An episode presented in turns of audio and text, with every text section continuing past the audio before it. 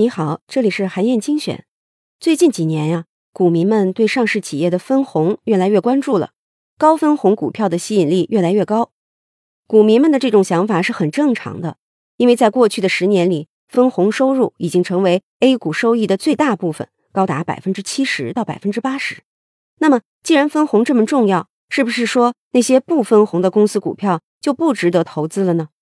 答案是否定的。原因呢也很简单。分红多少并不能成为你决定买不买一只股票的唯一指标。格雷厄姆《精解证券分析》这本书的作者，同时呢也是《聪明的投资者》这本书的编著者杰森·茨威格，他就告诉我们，企业并不是有了利润就要考虑给股东分红，利润首先需要用来进行必要的投资，还要用来维持企业的正常运转。换句话来说，一家上市公司分不分红？取决于它正处在哪个发展阶段。如果把钱用在公司发展上，能带来更好的回报，当然就不分红。苹果公司的故事就很好的说明了这一点。一九九七年的时候，乔布斯重新执掌苹果，他明确拒绝分红。他的一句名言就是：“把钱分出去容易，但是如果我能把钱用得更好，才是真正对投资者负责。”正是因为乔布斯当时在研发上大力投资。才带来了 iPod、iMac 等等流行的爆款，并且推出了划时代的 iPhone，开启了智能手机时代。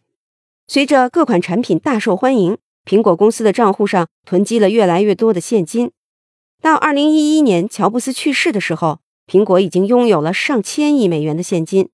于是啊，新任 CEO 库克就表示，苹果的现金超过了经营这家公司需要的数量。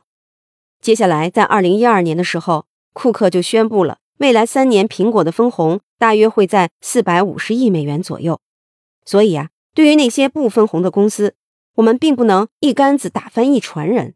比如很多互联网或者高科技企业，如果他们真的有很好的投资机会和项目，正是用钱的时候，那么即便有利润不分红，甚至还在亏损，也可以是很好的投资对象。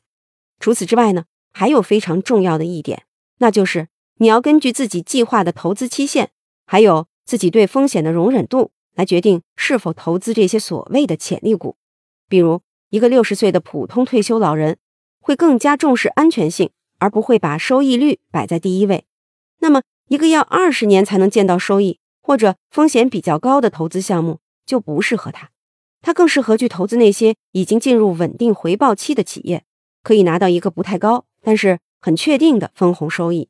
相反，如果是一个二三十岁的投资者，他通过工作来赚钱的能力还处在上升期，抵御风险的能力很强，那么就更适合去投资有一定风险，但是预期回报也比较高的企业。当然，如果你是一个想要当时间的朋友的价值投资者，那么就更应该认真的考虑这类投资机会。好，以上啊就是我为你分享的内容。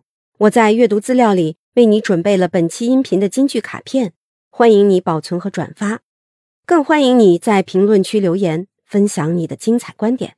韩燕精选，明天见。